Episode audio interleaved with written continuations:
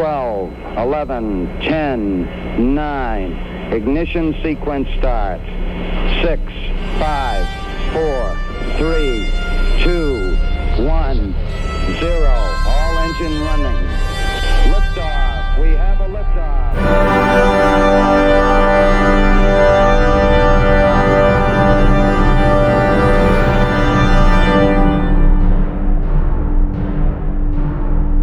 So, herzlich willkommen zu einer neuen Folge des Countdown Podcasts. Diesmal wieder eine Interviewfolge. Äh, wieder mit dabei äh, ist der Frank auch. Hallo Frank. Hallo, hallo Christopher. Und ähm, wir reden heute mit zwei äh, Forscher, Forscherinnen aus Stuttgart. Vielleicht stellt ihr euch kurz mal selber vor. Ähm, hallo, ich bin Kira Grunwald und ich bin die stellvertretende Projektleiterin und Systemingenieurin. Ich vertrete heute unsere Teamleitung Franziska Hild, die leider aus gesundheitlichen Gründen nicht teilnehmen kann. Und ich bin Manfred Ehresmann, ich bin Doktorand am Institut für Raumfahrtsysteme und betreue das äh, Projekt Papel, über das wir heute sprechen werden. Ja, genau. Papel. Ähm, ich hatte schon, ich hatte schon überlegt, wie man das richtig ausspricht. Ich hatte es erst immer wie, wie, wie den Baum ausgesprochen, also Papel. Ähm, aber ich habe mir dann gedacht, da es ja nach einem amerikanischen Wissenschaftler benannt ist, wird es wahrscheinlich etwas anders ausgesprochen. Exakt. Genau, ähm, Papel ähm, ist ein äh, Projekt von äh, CASAT e.V. Vielleicht fangen wir mal ganz von vorne an. Was ist denn CASAT e.V.? CASAT e.V. ist die studentische Kleinsatellitengruppe der Universität Stuttgart hat auch schon einiges an Geschichte hinter sich, ähm, wurde 2014 gegründet, einfach mit dem Ziel, dass man als Student, der viel, also wir sind da von der Universität Stuttgart, wir haben einen sehr großen Luft- und Raumtechnik-Studiengang und das Studium ist natürlich sehr theorielastig und so ein Verein hilft eben dabei, praktische Erfahrungen zu sammeln und auch reale Projekte durchzuführen. Wir haben auch schon Höhenforschungsballons-Tests äh, gehabt, Höhenforschungsraketen, äh, da ist auch derzeit noch ein anderes Projekt am Laufen und versuchen dort eben praktische Erfahrungen zu sammeln. Und Kira ist auch Teil des KZ e.V.s natürlich geworden. Ich bin schon ein bisschen zu alt dafür, aber bin auch noch Teil als alter, altes Mitglied davon. Können da nur Studenten Mitglied werden, oder wie ist das? Oder Studentinnen? Also äh, er ist äh, offen für Studenten und also Studenten und Studentinnen der Universität Stuttgart. Wir haben ganz verschiedene Leute hier, natürlich viele Luft- und Raumfahrttechniker, aber auch Physiker, Elektroniker, Informatiker, im Prinzip jeder, der sich dafür interessiert wir freuen uns im Prinzip über, jeden, der begeistert ist von Weltraum und da seinen Beitrag zu echten Projekten machen möchte. Mhm. Und äh, Pappel ist jetzt so das aktuellste Projekt von euch oder wie kann man das? Habt ihr parallele Projekte am Laufen oder immer nur eins? Im Moment haben wir noch Parallelprojekte. Ähm, das Rexus-Projekt Roach läuft parallel dazu und dann noch CASAT-interne Projekte, wie zum Beispiel CANSAT. Das ist eine Challenge für die neuen Erstsemester, damit sie sich auch schon im ersten Semester ihr technisches Wissen anwenden können. Mhm. Rexus, Bexus, äh, da erinnere ich mich an, an letztes Jahr, ne? Da, da hatten wir auch schon ein Interview gehabt. Genau, genau. Ich glaube, gestimmt, da hatten wir auch jemanden von. Okay, jetzt haben wir schon öfters den Namen Papel gesagt. Was, was ist denn Papel überhaupt? Was, was, was ist das für ein Experiment? Papel steht für Pump Application Using Pulsed Electromagnets for Liquid Relocation. Und zwar soll, wollen wir eine nicht mechanische Pumpe demonstrieren, da mechanische Teile in der Raumfahrt sehr verschleißbelastet ähm, sind und dadurch nur eine geringere Lebensdauer haben. Deswegen wollen wir eine nicht mechanische Pumpe demonstrieren, die verschleißfrei ist und dadurch die Lebensdauer erhöhen von Lebenserhaltungssystemen und anderen Kühlsystemen oder auch für zum Beispiel einen Raumfahrtantrieb, da, wo man ähm, Ferrofluid untermischen kann. Genau. Okay. Ja, nun äh, ist das nicht die, die erste Pumpenart, die ohne mechanische Teile auskommt. Äh, es gibt ja auch noch die elektromagnetischen Pumpen. Ähm, äh, in, inwiefern unterscheidet sich das, beziehungsweise welche, welche Eigenschaften habt ihr da noch zusätzlich? Also was wir haben, ist ja eben das Ferrofluid als Arbeitsmedium und äh, es ist ein komplettes Solid-State-Device, könnte man sagen. Es ist äh, keinerlei be bewegliche Komponenten mehr drin und das Ferrofluid selbst wird eben magnetisiert. Ein Ferrofluid ist äh, eine besondere technische Flüssigkeit und äh, der Erfinder dieses äh, Fluids ist eben auch der NASA-Ingenieur Steve Papel, nachdem wir es benannt haben. Dabei geht es darum, dass man sehr, sehr kleine magnetisierbare Teilchen in eine Suspension bringt. Und ähm, diese Flüssigkeit, wenn sie dann einem ausreichend starken magnetischen Feld ausgesetzt wird, wird sie selber magnetisch. Und dadurch kann ich zum Beispiel durch Elektromagneten oder durch Permanentmagneten dies, diese Flüssigkeit bewegen. Und durch allein, alleinig magnetische Interaktion bekommen wir dadurch eben Flüssigkeitsbewegung hin. Und die können wir dann, was wir auch in unserem Experiment vorhaben, dazu nutzen, um einzelne Tropfen zu bewegen. Und in, zwischen einzelnen Tropfen kann zum Beispiel Luft äh, eingeschlossen sein, sodass wir Gastransport bekommen. Wir planen auch ähm, kleine Feststoffkügelchen zu transportieren, sodass wir sogar noch Festkörper pumpen können letzten Endes oder auch andere Flüssigkeiten. Das machen wir auch nicht in unserem Experiment, die eben nicht in Ferrofluid lösbar sind. Wir haben also eine metogene Universalpumpe, die jetzt nicht auf ein bestimmtes Medium notwendigerweise beschränkt ist und eben verschleißarm ist. Hm. Äh, mit was für mit was für anderen Materialien ist das kompatibel, beziehungsweise mit welchen nicht? Schwierig wird es, wenn wir, also es gibt verschiedene Arten von Ferrofluiden. Äh, wichtig ist da immer die, die Basisträgerflüssigkeit. Wir haben ein Hydrocarbon-basiertes, also ein öliges äh, Ferrofluid. Andere Öle, die sich natürlich darin lösen, sind erstmal nicht so gut geeignet. Äh, beispielsweise Wasser wäre zum Beispiel denkbar oder auch andere unpolare oder andere polare Flüssigkeiten. Umgekehrt natürlich gibt es auch äh, Ferrofluide auf Wasserbasis. Damit könnte man dann zum Beispiel als Sekundärflüssigkeit eine ölige, ölige Flüssigkeit, also eine unpolare Flüssigkeit transportieren. Naja, ah und die wird dann äh, am Ende irgendwo wieder getrennt. Genau. Die beiden Phasen. Genau. Und da kann man ja auch sofort das, äh, den Unterschied äh, nutzen, denn ein, ein Teil des des äh, bewegten Mediums ist eben das Ferrofluid, das ja magnetisch gut manipulierbar ist. Ähm, jetzt jetzt habe ich äh, auch schon ein kleines Video auf eurer Webseite gesehen, wo ihr das äh, mal demonstriert habt. Könnt ihr vielleicht möglichst visuell beschreiben, ähm, wie dann der genaue Versuchsaufbau aussieht, äh, den ihr dann zur ISS schickt? Ähm, der Versuchsaufbau sieht dann so aus, dass wir Elektromagneten ähm, anordnen hin, nebeneinander, so dass wir eine Art ähm, Elektromagnetengitter haben. Ähm, und wir können dann quasi den ersten Magneten anschalten, das Ferrofluid hinziehen und durch das Abschalten und das Anschalten eines anderen Magneten können wir dann das Ferrofluid von Magnet A zu Magnet B quasi bewegen. Und so soll dann unsere Pumpe ähm, quasi eine lineare Bewegung durchführen durch unser Gitter. Und wie, wie schnell kann man sich das vorstellen? Also was, was wäre da eine theoretische Pumpleistung, die da erzielt werden könnte? Aufgrund der geringen Leistung der Elektromagnete ist keine allzu schnelle Bewegung möglich. Im Moment sind wir dabei, dass es von einem Magnet zum anderen Magnet etwa zehn Sekunden braucht. Und, und wie viel, wie viel Flüssigkeit wird da transportiert dann pro Tropfen? Ähm, das ist quasi ein Tropfen, der so eine Fläche hat von einem Elektromagnet. Das sind dann ein 10 Zentimeter Durchmesser, äh, 10 Millimeter, Entschuldigung, 10 Millimeter Durchmesser. Okay. Nun hatte ich auf der NASA-Webseite gesehen, äh, im Prinzip wird das Ganze mit USB 3.0 äh, ja, äh, angeschlossen sozusagen und mit Strom versorgt. Äh, und da steht dann, okay, zwölf Stunden Ladezeit und dann irgendwie zu ein oder zwei Stunden Experimentierzeit. Also gehe ich davon aus, dass ihr da irgendwo eine Batterie in dem Experiment mit drin habt, die ihr dann aufladen könnt, um dann äh, genügend Strom für die Experimente zu haben, oder? Richtig, genau. genau. Das, äh, also wir haben ja Elektromagneten und leider skalieren Elektromagnete in die in kleine Größen nicht so gut. Wir haben also relativ hohen Verbrauch, wenn die in Betrieb sind. Und ähm, wir haben sehr viel Batterien, also wir haben ungefähr viereinhalb Watt zur Verfügung konstant von außen und laden damit unsere Batterien auf, sodass wir für den Experimentbetrieb deutlich mehr haben.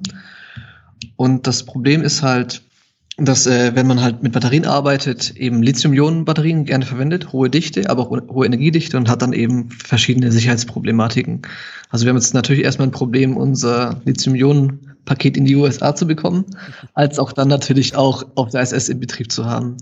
Und da hatten wir letztens äh, Besuch von unseren US-Experten von Nanorex und Remap.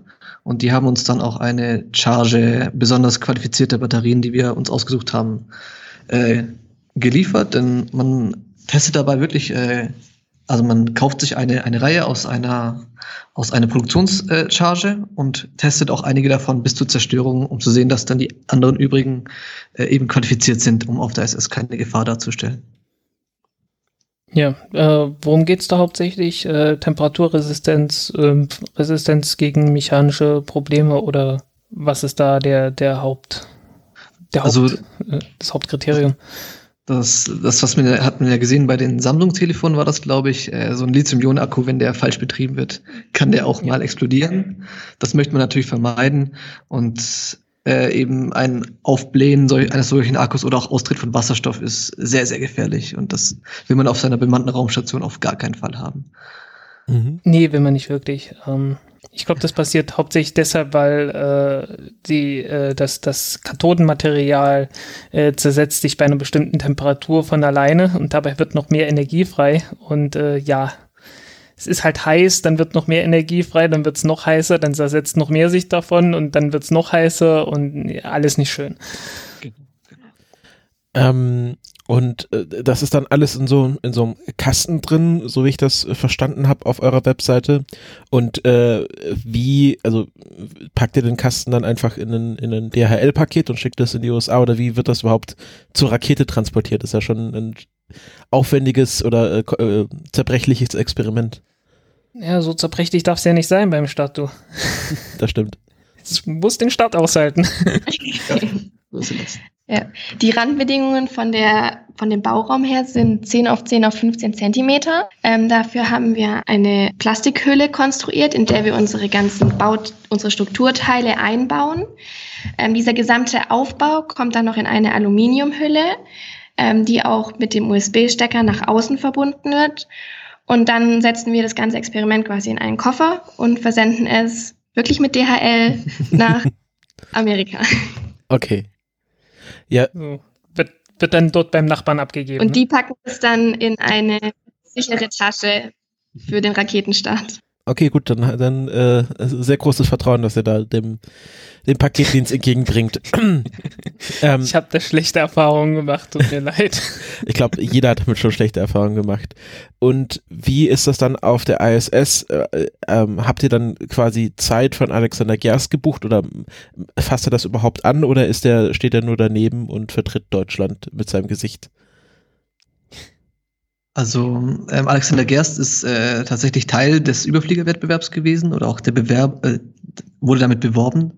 Und ähm, was er aber tatsächlich machen wird, denn die Astronautenzeit, besonders die von Alexander Gerst, der Commander wird auf der zweiten Hälfte seiner Mission, ist sehr, sehr knapp. Das heißt, er hat für die drei Experimente, die Teil des Überfliegerwettbewerbs waren, nicht allzu viel Zeit. Ich glaube, eine halbe Stunde Gerüchte, Gerüchte.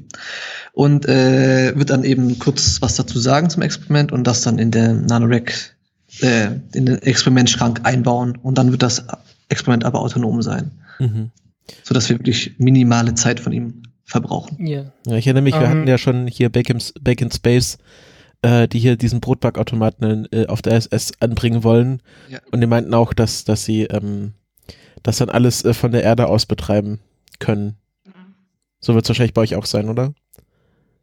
Genau, wir werden für unsere Experimente immer für drei bis vier Tage ein Update hochschicken, wie der Ablauf da sein wird in dieser Zeit. Dann wird dieses, werden diese Experimente selbstständig durchgeführt und dann können wir nach drei bis vier Tagen drüber schauen, gucken, wie der Stand ist und dann für die nächsten Tage ähm, wieder ein Update hochladen. Okay, da wird es ja wahrscheinlich auch Videos von geben, oder? Also genau, wir planen auch eine Videoüberwachung ähm, während diesen während dieser einen Stunde, wo wir dann quasi unser Experiment durchführen können, ähm, werden wir hochfrequentierte Videos produzieren, um diesen Verlauf von unserem Ferrofluid genau beobachten zu können. Ja, ähm, ich sehe hier eine Datenrate von 825 Kilobit pro Sekunde. Ähm, aber die, die eigentlichen Daten werden dann auf irgendwie USB-Sticks oder sowas ähm, gespeichert und dann am Ende zur Erde zurückgebracht, ne? Genau, wir haben äh, jede Menge SD-Karten drin. Gute 500, ah, SD-Karten sind es, okay. Äh, gute 500 Gigabyte. Und äh, das Schöne ist aber, dass wir auch äh, bereits vom DLR zugesichert bekommen haben, dass das gesamte Experiment äh, unbeschadet zurückkommt. Das heißt, wir bekommen die, den gesamten Container mit der SD-Karte innen drin zurück. Und was wir ähm, runterlinken, sind eben nur einzelne Schnappschüsse, Systemdaten, Protokollfiles, falls irgendwelche Fehler auftreten. Das wird direkt gesendet. Die ganzen schönen Bilder, die ganzen schönen Videos werden erst später nach der Rückkehr ausgewertet. Mhm, mh. Die kommen dann mit einer Dragon-Kapsel zurück oder äh, irgendwie mit der Soyuz mit. Ja, also ähm, Dragon ist derzeit der Plan, ja. Genau, also ich habe mir gerade überlegt, wenn es in die USA schickt, dann wird es wahrscheinlich kein äh, Progress-Frachter sein, der die Sachen hochbringt, sondern äh, Dragon-Frachter oder vielleicht sogar Cygnus. Derzeit, genau, äh, mit der Ataris, mit der OA9 sind wir unterwegs. Derzeit auf den 1. Mai ähm, als Zeitplan. Aber das war gar nicht mehr so weit hin. Ähm, ja. Okay, gut, also gut, DHL oder Antares, ich weiß ja nicht, was da, vor was ich mehr Angst hatte, aber ähm, einmal auf Holz geklopft. Äh, genau. Genau, also 1. Mai ist euer, euer Starttermin. Wie sieht jetzt äh, die, die äh, Timeline bis dahin aus? Also wie weit seid ihr schon? Was, was müsst ihr jetzt noch machen, bis das dann in der Rakete liegt? Ähm, Im Prinzip sind wir fast fertig. Es werden gerade die letzten elektronischen Komponenten ähm, geliefert und dann einschließend eingebaut. Dann wird mechanisch alles zusammen ähm, und gesteckt und alles ähm, verschlossen. Und dann werden noch Software-Tests durchgeführt und der geplante Start in die USA wird dann, im Moment ist es noch der 12. Februar. Also so viel Zeit bleibt da nicht mehr. Nee. Hm. Äh, habt ihr die Möglichkeit, das bei euch äh, auf einem Rütteltisch oder ähnlichem zu testen? Weil äh, ja, der Start ist ja doch sehr anspruchsvoll.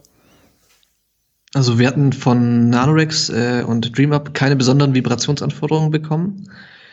Und äh, unser Experiment ist ziemlich kompakt und steif, sodass wir da nichts Größeres erwarten.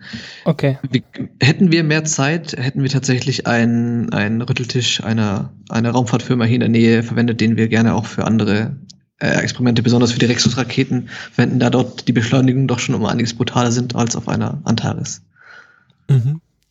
Ähm, wie ist das eigentlich, also wie habt ihr dann, ihr braucht ja dann eine, ich, also die, die Ferroflüssigkeit, die muss ja auch irgendwo gelagert werden. Ähm, habt ihr dann nochmal eine mechanische Pumpe in dem Experiment, was dann die Ferroflüssigkeit auf das Experiment pumpt oder wie wird das eingestellt? Ja, genau. Unser Ferrofluid ist in einem Tank gelagert und von diesem Tank wird es über Ventile und Pumpen in unseren Experimentbereich befördert. Aber die sind dann noch mechanisch. Genau, ja. das ist eine Mem Membranpumpe, soweit ich weiß. Mik Mem Membran-Mikropumpe, die auch aufgrund der geringen Leistung etwas Zeit braucht, mhm. die, äh, den Experimentbereich zu befüllen. Aber ja, das ist ja auch ähm, eigentlich gute Raumfahrtpraxis, dass man nicht seine, sein Experiment zur kritischen, kritischen Komponente macht. Ja, das stimmt. Ja. Ähm, seht ihr irgendwie Anwendungsgebiete außerhalb von der Raumfahrt dafür? Ähm, ich denke, da gibt es eigentlich relativ viele Anwendungen, ähm, so, sogar eigentlich auch, auch auf der Erde. Das ist das Schöne am Experiment, dass wir vieles auch schon auf der Erde testen können und die Schwerelosigkeit nicht unbedingt notwendig ist. Und wenn sich tatsächlich zeigt, dass äh, sowas in sehr lange äh, anwendbar ist, da kann man zum Beispiel auch auf, ähm, auf entfernten Gebieten, wo halt eben Wartungspersonal eher fehlt, zum Beispiel äh, solche Pumpen verwendet werden. Und auch ein besonderer Punkt ist, dass so eine Ferrofluidpumpe wahrscheinlich deutlich vibrationsarmer ist und eventuell für ähm, auch noch Raumfahrtanwendung ist, zum Beispiel für Satelliten oder Teleskope, bei denen, bei denen äh, geringe Vibrationen immer gut für die Nutzlast und für die Beobachtungsqualität sind. Wenn ich mir jetzt die, die Pumpe so vorstelle, also im Prinzip äh, habt ihr einfach bloß ein magnetisches, ein, ein Magnetfeld und äh, eine magnetische Flüssigkeit. Damit sollte es doch eigentlich möglich sein, äh, komplett freischwebende Tröpfchen ähm, im, frei im Raum bewegen zu können. Äh, sehe ich das falsch? Hm, das ist äh, prinzipiell vollkommen richtig. Die, Frage ist halt nur, wie groß sind die Magnetfelder, die man dafür braucht, je nach Distanz, wie weit der Magnet äh, entfernt ist. Wir haben gestern auch ähm, ein, ein, ein Ferrofluid-Experiment für zu Hause im Prinzip gehabt. Wenn man sich Ferrofluid kauft, was man ja tun kann, und in Salzwasserlösung packt, kann man das auch mit einem Glas und Neodynmagneten gut damit rumspielen. Und das ging auf einige Zentimeter, konnte man auch eben diesen Tropfen im Wasser durchaus äh, bewegen und beschleunigen. Also es würde prinzipiell auch gehen. Ja, ich dachte mir vor allen Dingen, ja, ist ja, ist ja sowieso Schwerelosigkeit, von daher braucht man nicht viel an Kraft. Ähm, und wenn man jetzt eine relativ große Spule hat, zum Beispiel, dann kann man ja in, beliebig in, in alle vier, äh, in alle drei Dimensionen ähm, äh, äh, ja, das Ganze steuern. Genau. Wir haben auch, ähm, was ja auf der ISS äh, der Fall ist, ähm, dass es ab und zu zu geplanten Stromausfällen gibt. Einfach nicht alle, alle Nutzlasten und Experimente haben die höchste Priorität und ab und zu muss halt an der einen oder anderen Stelle der Strom abgeschalten werden. Und äh, das wird auch bei uns wahrscheinlich passieren. Und in unserem Gitter an Elektromagneten haben wir dann zu irgendeinem Zeitpunkt schon Ferrofluid drin vorhanden und keinerlei Elektromagnete werden mehr an sein. Das heißt, diese Flüssigkeit wird frei rumschweben und wir wissen, nachdem der Strom wieder da ist, nicht genau, wie ist der Zustand des Experiments. Und wir werden dann, haben uns schon Schematas überlegt, wie wir die Elektromagnete schalten, damit am Ende sich das Fluid wieder in einem definierten Zustand befindet und wir sozusagen einen Neustart des Experiments von einem unbekannten Zustand aus machen können. Vielleicht, vielleicht könnt ihr noch was über, über dieses Überfliegerprojekt erzählen. Ähm, was ist das genau und äh, genau, war, wie habt ihr euch dafür qualifizieren können? Oder wie lief das ab? Das Überfliegerprojekt, das war oder ist ein Wettbewerb ausgeschrieben vom Deutschen Zentrum für Luft- und Raumfahrt. Und da konnte man seine Ideen einreichen, mit was für Experimenten man gerne auf die internationale Raumstation gehen würde, ähm, unter ähm, Schwerelosigkeitsbedingungen, also was man da quasi für Experimente machen kann in Schwerelosigkeit. Und da haben sich dann 23 Teams beworben und acht wurden zur Auswahl nach Bonn eingeladen, wo sie dann in einer Präsentation ihr Projekt vorstellen konnten vor einer Expertenjury. Und die haben dann aus diesen acht drei Experimente ausgewählt, die jetzt schlussendlich auf die ISS fliegen dürfen. Äh, habt ihr mal Experimente äh, in der Schwerelosigkeit so im Flugzeug oder was ähnlichem angedacht gehabt? Für die Überfliegerprojekte, also als Vorbereitung für das Überfliegerprojekt ist das sehr, sehr schwierig, weil wir nicht mal ein Jahr Entwicklungszeit haben. Das heißt, ah. ein so ein Experiment vorzubereiten, braucht ja seine Zeit. Und äh, die Zeit hatten wir schlicht nicht. Prinzipiell wäre aber zum Beispiel so im Fallturm bei ZARM eine interessante Idee gewesen. Oder auch eine Rexus-Rakete, die auch einige Minuten äh, ballistische Zeit hat und damit auch Schwerelosigkeit hat. Aber für das Papellprojekt selbst ist das, äh, wir sind jetzt schon sehr knapp in der ja. Zeit, da wäre sowas eher nicht nötig gewesen. Äh, wie, viel, wie viel Zeit hattet ihr? Ein Jahr, ne? Oder? Die Einreichung von unserem Experiment war im Februar. Februar. Ähm, Im Mai kam dann schon der Auswahlworkshop und im Juni wurde uns dann mitgeteilt, dass wir unter den drei Gewinnern sind haben allerdings erst im Juli die Gelder erhalten, wo wir dann davor halt okay. alles möglichst gut planen konnten, damit wir direkt unsere Bauteile bestellen konnten, da vieles auch eine lange Lieferzeit hat. Und gut, das erklärt dann einiges.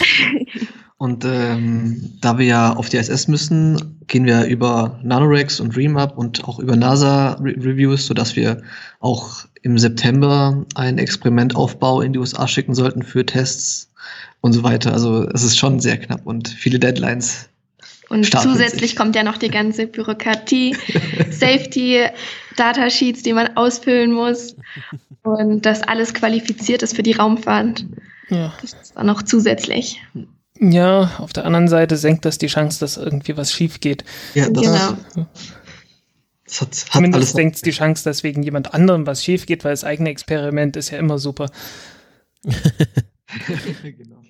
Ähm, äh, wie sieht das eigentlich mit der, mit der Integration in die ISS hinein aus? Ich habe da was gelesen, dass bei den Magneten bestimmte Grenzwerte beachtet werden müssen. Also man kann da nicht irgendein x-beliebiges Experiment einfach da in die ISS reinpacken, oder? Genau, es gibt äh, verschiedene äh, Limitationen. Man sollte nicht zu heiß werden natürlich. Also wenn man ähm, warme Punkte auf seiner Außenhülle hat, oberhalb von 40 oder 50 Grad, äh, äh, ist das schon ein Problem für die Astronauten, weil der Astronaut soll ja nicht seine Finger ver verbrennen. Anderes äh, sind natürlich die elektromagnetischen Kräfte, denn sowas kann natürlich Störungen in anderen Modulen auslösen. Und dafür gibt es einen gewissen Grenzwert, den ich gerade jetzt nicht auswendig weiß. Aber wir hatten Besuch von, von Nanorex vor kurzem und da wurde dann auch gemessen, wie wenn wir alle Magnete aufdrehen auf volle Leistung. Äh, und da waren dabei noch eine Größenordnung unterhalb des Grenzwerts. Also wir sind da ganz gut dabei. Ja. Mit, mit wem habt ihr jetzt eigentlich alles zusammengearbeitet? Das DLR, ähm, Nanorex, die NASA, wer war da alles dabei und äh, wie, wie hat die Zusammenarbeit so allgemein geklappt? Also ähm, vom DLR ist das vor allem das Raumfahrtmanagement in Bonn. Äh, die organisieren sozusagen den ganzen Überflieger-Workshop, äh, koordinieren auch ein bisschen zwischen, zwischen den Teams. Dann haben wir natürlich noch mit den anderen beiden Teams zu tun. Wir tauschen uns da gerne aus, wenn zum Beispiel mit Software irgendwas geht, da wir relativ, wir haben ein gleiches Interface und auch teilweise ähnliche Hardware, wie zum Beispiel Raspberry Pis.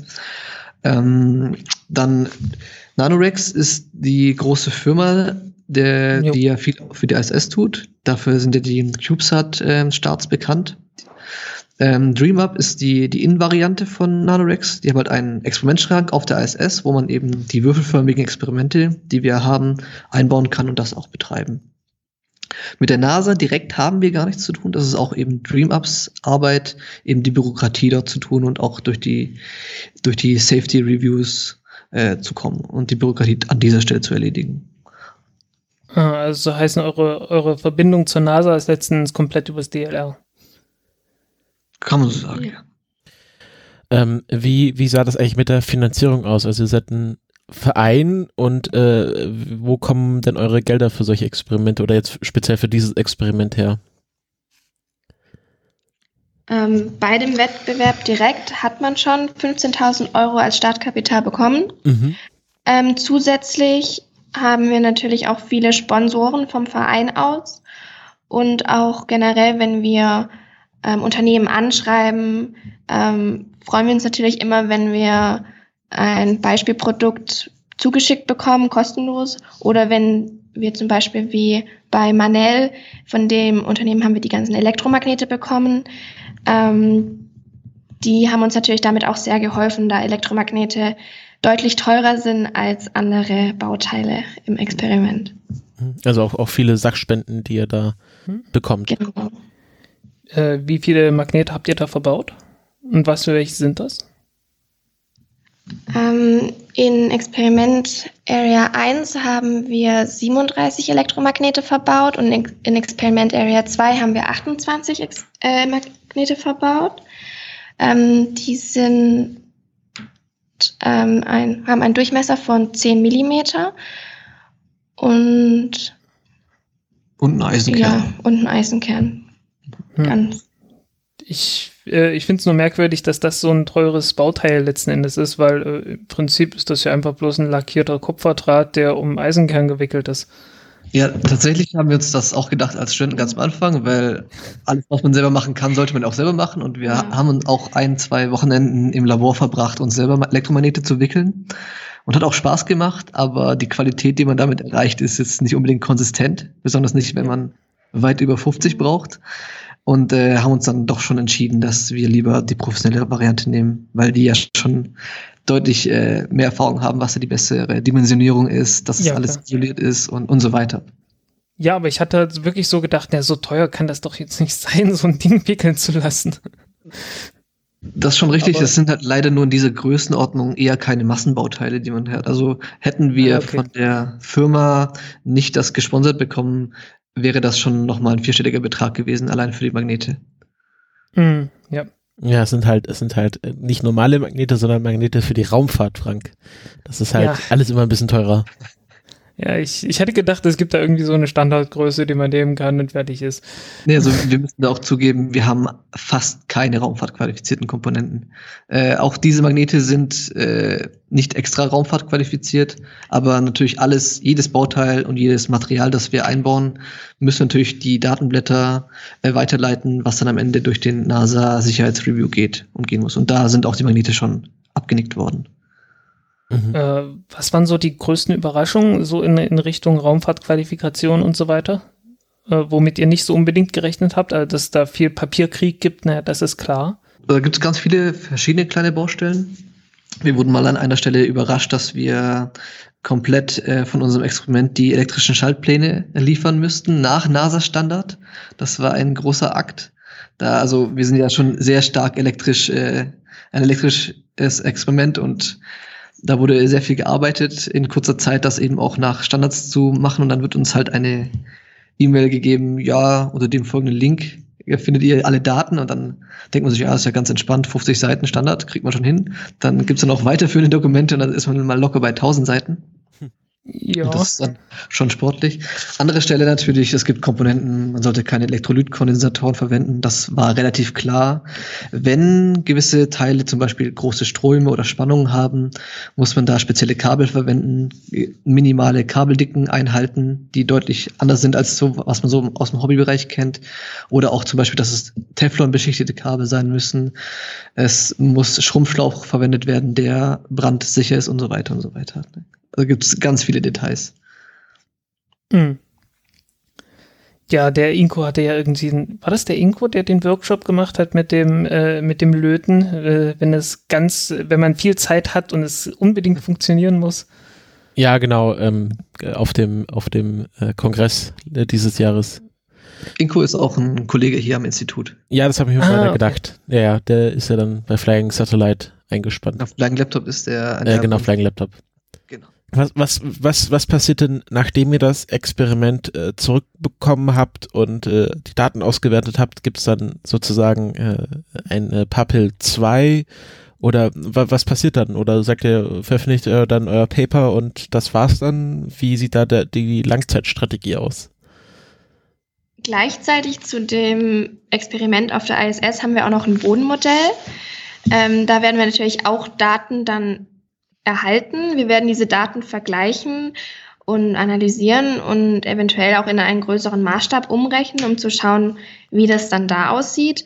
Ähm, es werden Bachelorarbeiten, Masterarbeiten, vielleicht auch Doktorarbeiten daraus folgen können.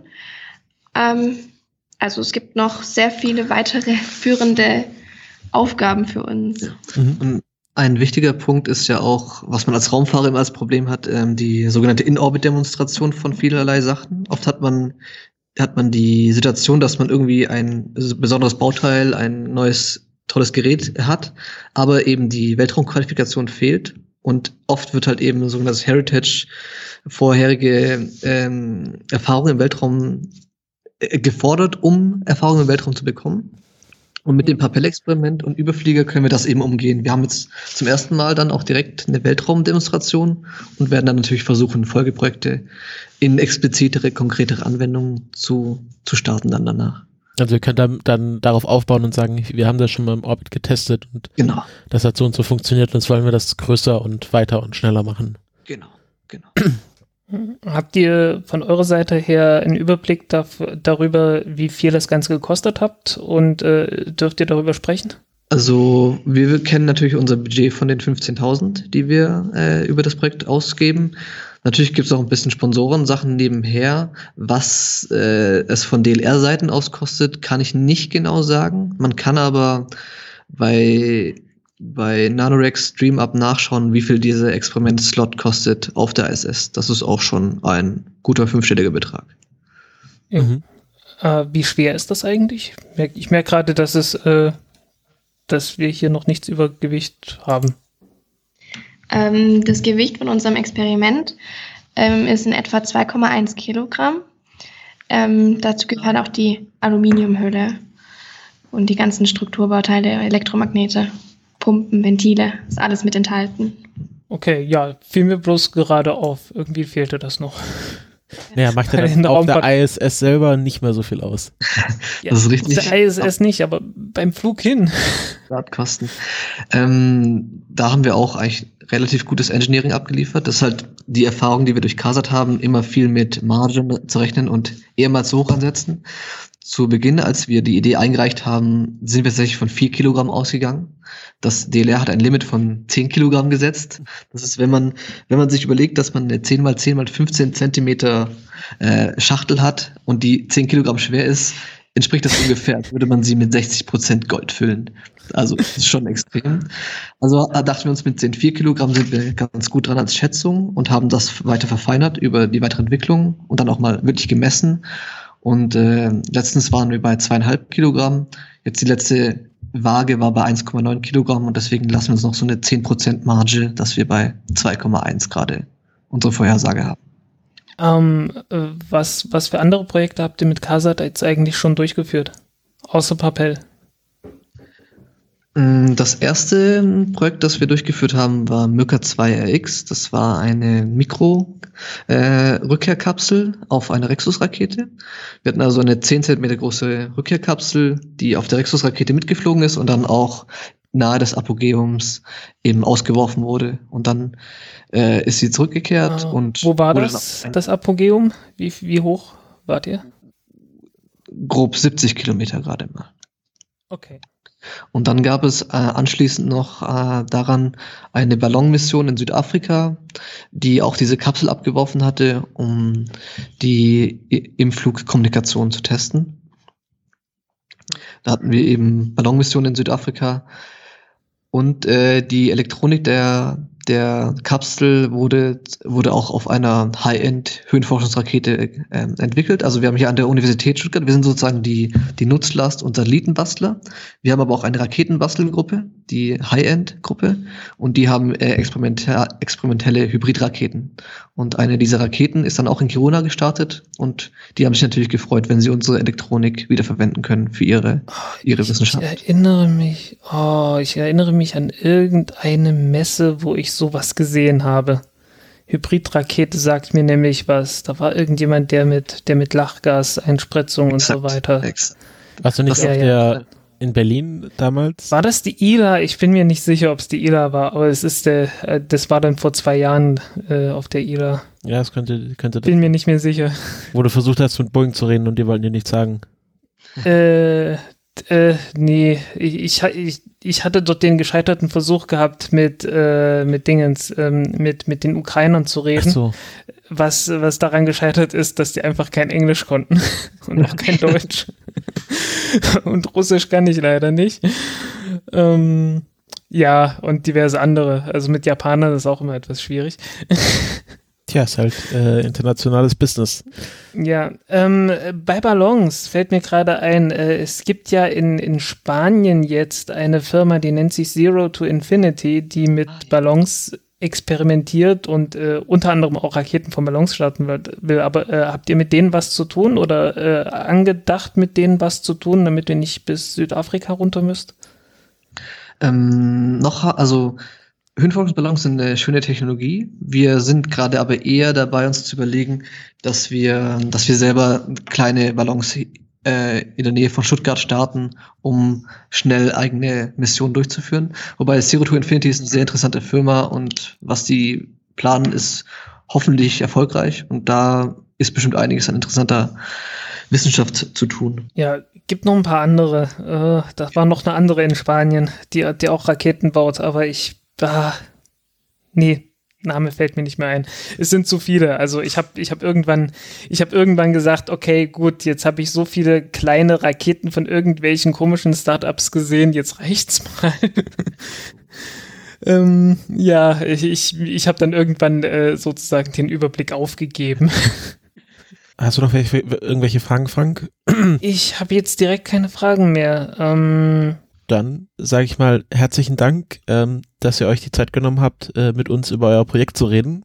Vielen Dank für das Interesse. Es war sehr spannend. Ähm, ich bin, ich, äh, bin sehr gespannt, wie das dann alles ähm, auskommen wird. Äh, wann, wann werdet ihr da die ersten Forschungsdaten veröffentlichen können? Habt ihr da irgendwie ein Zeitfenster? Oder die ersten Videos oder Bilder? Wahrscheinlich werden die ersten Daten im Juni ähm, zurückkommen, wenn das Experiment dann eingeschalten wurde. Und dann werden wir sehen, was für Bilder wir erhalten werden. Okay. Als erste technische Veröffentlichung ist auch beim IAC in Bremen natürlich ein, ein Paper zu, zu Papel angedacht. Ah ja. Ja, da planen wir dann auch äh, dort zu sein. Ja. Ich habe gestern die Akkreditierungsanfrage ausgeschickt. Mal schauen, ob es klappt. Ja, ich hoffe es auch. Ähm, Gut. Ist zumindest der Plan. Hoffentlich wird das was. Ähm, wir drücken euch die Daumen, äh, dass alles klappt, dass mit dem Experiment alles klappt, dass mit der Rakete alles klappt, dass mit äh, der, dem, dem Rückkehren äh, mit der Dragon-Kapsel alles klappt. Ja, no, bisher ist alles beim, beim Start äh, schief gegangen und nicht bei der Landung. ja, ja, manchmal ist ein bisschen Wasser reingekommen und so. naja, äh, wir drücken die Daumen auf jeden Fall, ne? Okay, also dann schönen Tag noch. Tschüss. Ja, danke, tschüss. Tschüss.